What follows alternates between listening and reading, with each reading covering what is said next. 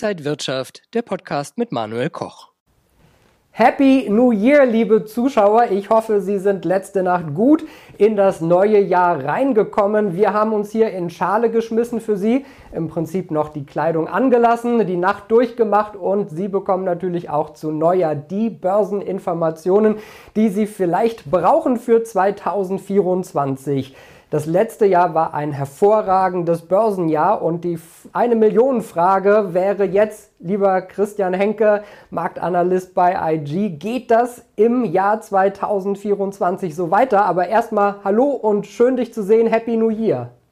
Auch von mir ein frohes neues Jahr und natürlich für alle Zuschauer ein hoffentlich erfolgreiches Börsenjahr. Ja, Christian, eine Glaskugel habe ich jetzt heute nicht aufgestellt, du auch nicht, wie ich sehe, aber wir wollen trotzdem über das Jahr 2024 sprechen. Kann es denn da weiter so gut aufwärts gehen? Na, erstmal vorweg, äh, die Glaskugel würde ich jetzt hier auch nicht zeigen. Ich habe natürlich eine. Nein, Spaß beiseite. Ja, 2023 äh, super äh, Börsenjahr. Ähm, kurz natürlich gesagt, was waren die Gründe? Naja, die Anleger weltweit, muss man sagen, hoffen, der Zinserhöhungszyklus ist Geschichte und Zins, äh, die Zinswende kommt in diesem Jahr. So, wie geht es weiter? Ähm, man muss äh, einfach mal sagen, 2024 ist ein super Wahljahr in äh, doch etlichen äh, Regionen und äh, Ländern ähm, stehen Wahlen an. Aber letztendlich die wichtigste ist natürlich die Präsidentschaftswahl in den Vereinigten Staaten. Joe Biden stellt sich äh, wieder äh, zum, äh, zur Wahl. Ähm, wer jetzt natürlich der Gegenkandidat ist, das wird sich noch herauskristallisieren. Aber die Wahl in den Vereinigten Staaten hat einen sehr enormen Einfluss auf das Börsengeschehen. Nicht nur an der Wall Street, sondern auch äh, letztendlich ähm, hierzulande in Deutschland. So, jetzt natürlich die Frage, äh, 2023 können wir einen Haken äh, hintermachen. Gutes Jahr, aber natürlich äh, jetzt gerade äh, ganz am Anfang äh, des Jahres, wie wird es denn jetzt in den nächsten zwölf Monaten? So, Wahljahre, und da muss ich natürlich, Manuel, in die Statistikkiste greifen, ähm, es sind gute Wahljahre. Zugegeben, vielleicht nicht so gut wie die Vorwahljahre, 2023. Aber immerhin konnte der S&P in der Vergangenheit in 75 Prozent der Fälle in einem Wahljahr zulegen. Der DAX um 70 Prozent. Da tun sich beide Indizes nicht so viel. Und auch, was beide gemeinsam haben, im Durchschnitt um 5 Prozent. So, das ist jetzt natürlich nicht allzu viel, wenn man sich natürlich die Performance des DAX 2023 anschaut. Aber letztendlich die äh, Grundvoraussetzung, dass es äh, auch jetzt in diesem Jahr aufwärts geht, die sind ganz einfach noch gut. Aber, und da kommt natürlich wiederum das äh, große Aber, Wahljahre neigen dazu, auch recht turbulent zu werden. Äh, wir können das natürlich messen, nicht nur an der Volatilität, sondern an der sogenannten Standardabweichung. Das heißt also, ähm, ja, wir können natürlich schon wiederum enorme Kursschwankungen sehen, ähm, aber letztendlich auf Jahressicht äh, gehen wir mal davon aus, äh, Manuel, dass wir dann äh, jetzt Silvester 2024 uns auch wieder über ein gelungenes Börsenjahr freuen können. Ja, ich hoffe doch. Und im Prinzip sehen wir ja seit Ende Oktober, wie die Märkte nach oben gehen. Muss man da nicht sagen, dass da im Prinzip ja auch schon die Zinswende eingepreist ist, also dass die Notenbanken, EZB äh, e und FED bald dann im nächsten Jahr mit Zinssenkungen beginnen könnten? Naja, vorweg natürlich ähm, die Erwartungen sind, dass äh, die Europäische Zentralbank äh, bereits schon so im März, ich sage jetzt mal März, April, äh, den Leitzins wieder erstmalig senken könnte. Die US-Notenbank Fed ähm, ja vielleicht so Mai, spätestens im Juni. Der Grund liegt äh, daran, dass äh, letztendlich der Inflationsausblick bei der EZB besser ausfällt, günstiger, will ich mal sagen, ausfällt. Das heißt, beide Notenbanken haben ein Inflationsziel von zwei Prozent.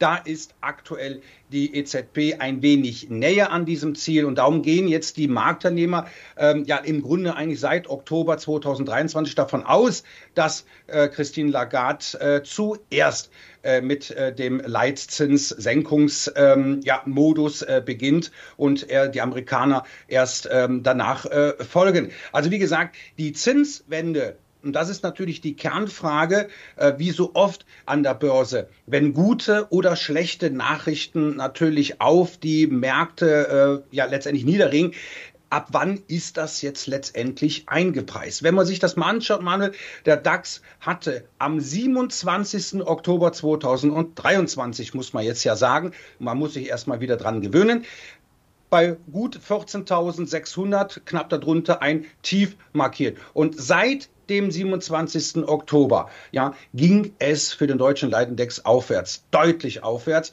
von 14,6 bis im Hoch an die 17.000. So, ähm, Grund war letztendlich oder nur das Thema mögliche Zinswende in 2024. Also da wurden schon sehr viele Lorbeeren äh, verteilt, da wurde schon ein ordentlicher Schluck aus der Kursflasche genommen. Und da bin ich ganz ehrlich, meines Erachtens äh, besteht natürlich schon die Gefahr, dass jetzt nach so einem starken Kursplus und in äh, den Vereinigten Staaten an der Wall Street äh, ähm, war das äh, Plus auch ansehnlich, dass letztendlich mal kurzfristig äh, die Anleger die Kursgewinne realisieren, vielleicht aber mit einem positiven Ausblick für äh, dieses Jahr Rücksetzer, kleine Korrekturen, dann aber wieder zum Einstieg nutzen. Ja, und Christian, ich muss dich fragen, wie sind denn deine Erwartungen vielleicht für die US-Märkte SP, für den DAX natürlich und dann vielleicht auch noch für Gold? Also wie sind da deine Einschätzungen? Und so, Manuel, kommt jetzt natürlich wieder meine Glaskugel äh, natürlich jetzt hier wieder zum äh, Besten. Äh, natürlich müssen wir Analysten äh, am Ende eines Jahres beziehungsweise ganz am Anfang eines neuen Jahres äh, natürlich auch Prognosen äh, zum Besten gehen. Natürlich, klar ist das äh, Problem immer, das ist auch die Kritik vieler sogenannter Vollprofi-Trader, die sagen, man kann das ja noch gar nicht so richtig vorhersehen. Das ist möglich, aber wir können natürlich schon sagen, ähm, letztendlich, was sind die möglichen Risiken beziehungsweise Chancen in einem äh, Börsenjahr. Und da greife ich natürlich auch wieder in die Statistikkiste und äh, berechne dann an der sogenannten, der eine oder andere hat das vielleicht in der Schule oder sogar im Studium gelernt, greife ich natürlich auf die lineare Regression zurück. Das heißt also, wir unterstellen ganz einfach, dass es einen Zusammenhang gibt zwischen der fortschreitenden Zeit und beispielsweise dem Kursverhalten des deutschen Leitindex oder des S&P oder des Goldpreises. Und das ist eigentlich, wenn wir das uns mal zum Zeitraum von über zehn Jahren anschauen, der Fall. Jetzt kommen wir aber, und ich will nicht zu, nicht direkt einen Tag nach Silvester, äh, ja, da wird der ein oder andere natürlich noch der Schädel brummen, zu sehr in die Statistikkiste greifen, aber die Ergebnisse der Glaskugel sind, äh, für den DAX ähm, 17.709. Also letztendlich ein überschaubares Kursziel. Also wie gesagt, ich gehe davon aus, dass äh, es ein doch trotzdem ein recht turbulentes Börsenjahr werden könnte. Wir werden die Zinssenkungen sehen. Ob das wirklich zu den genannten Terminen ist, das äh, bleibt natürlich ähm, Jerome Powell und Christine Lagarde überlassen. Aber ich sehe ganz einfach so, dass wir natürlich äh, ja in den letzten äh, ja, gut äh, zwei Monate vom 27. Oktober bis Jahresultimo 2023 doch, äh, wie gesagt, einen kräftigen ähm, ja, Schluck aus der Kursflasche genommen haben. Das heißt also, letztendlich würde mich mal äh, die ein oder andere Korrektur nicht überraschen. Also 17.700 ähm, runde ich mal großzügig ab für den deutschen Leitindex. Beim S&P bin ich ganz ehrlich, da ähm, der S&P, auch wieder Nasdaq oder auch der Dow Jones, die haben natürlich ein wenig Nachholbedarf. Gerade der Dow Jones hat ja in den letzten Zügen 2023 mal so richtig mal den Vorwärtsgang eingelegt. Nichtsdestotrotz muss ich ganz einfach sagen, dass ähm, ja, de, dass ich dem S&P vielleicht ähm, ja Wann das jetzt natürlich eintritt im Jahr, das weiß ich nicht, aber höchstens erstmal so ein Kursziel von 4800 zutraue. Vielleicht schießen wir mal kurzzeitig drüber hinaus und ähm, ja, nehmen die psychologische runde Zahl bei 5000 mal ins Visier, aber 4800, das ist nicht allzu viel Kurspotenzial, ähm, hält sich in Grenzen. Ähm, und für den Goldpreis, da bin ich ja ganz ehrlich, da haben wir ja, äh, und wenn wir uns da auch mal Manuel den Chart anschauen, äh, da haben wir so bei 2070 ein kleines Problem. 2070, das war das erste, äh, noch nicht mal so lange her, Allzeithoch. Das haben wir in der Zeit noch das eine oder andere Mal auch erreicht, aber niemals auf Schlusskursbasis.